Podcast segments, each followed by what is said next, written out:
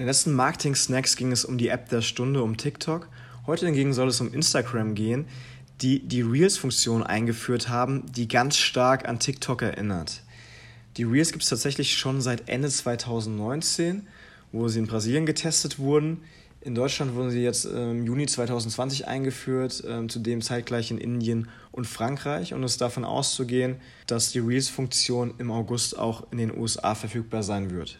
Doch was sind eigentlich Reels? Instagram Reels sind 15-sekündige Videos, die mit Musik unterlegbar sind und auf die Filter angewendet werden können.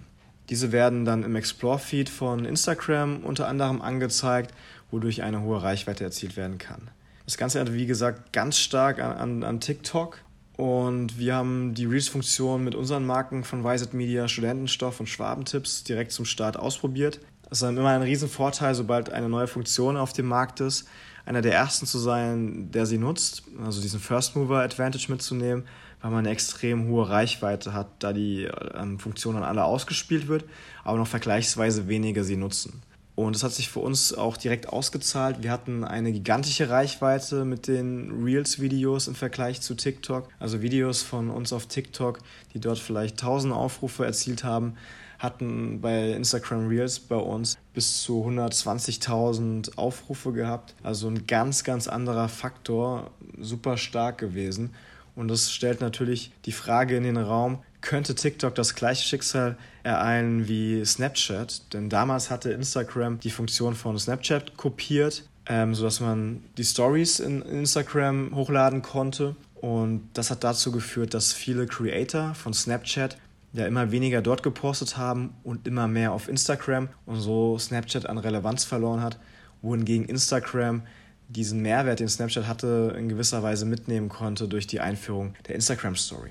Was man bei der ganzen Geschichte natürlich sehen muss, ist, dass Snapchat damals um die 180 Millionen Nutzer hatte, wohingegen TikTok inzwischen schon bei über 800 Millionen Nutzern ist. Also man kann schon sagen, dass sich TikTok mehr durchgesetzt hat als Snapchat zum damaligen Zeitpunkt der, ich sag mal, Kopie. Und ähm, trotz allem sieht man jetzt natürlich, dass man mit diesen Reels-Videos eine extreme Reichweite erzielen kann. Man muss dazu sagen, dass bei Instagram Follower wesentlich wichtiger zum jetzigen Zeitpunkt sind als bei TikTok. Das bedeutet, wenn man bei Instagram viele Follower hat, dann gehen Inhalte eher viral, als wenn man fast gar keine Follower hat dass man dann organisch es schafft, 100.000 ähm, zu erreichen, ist sehr, sehr unwahrscheinlich, fast ausgeschlossen. Wohingegen es bei TikTok wirklich möglich ist, fast ohne Follower Videos hochzuladen, die dann plötzlich viral gehen und von Hunderttausenden gesehen werden. Das würde ich so als Riesenunterschied der beiden Plattformen sehen. Und ich denke, mit der jetzigen Einführung der Reels-Funktion ist es so, dass es gerade ziemlich hohe Reichweiten gibt, aber diese auch über den Zeitraum hinweg eher wieder sinken werden, wenn mehrere Leute die Reels-Funktion benutzen. Denn Stand jetzt ist sie nur wirklich prominent im Explore-Feed und im Rest der App noch nicht so stark zu sehen. Bedeutet, diese extreme Reichweite, die man jetzt am Anfang gesehen hat, die wird von Instagram gepusht, ähm, aber ist auch dadurch bedingt, dass so viele Leute selbst noch keine Reels verwenden.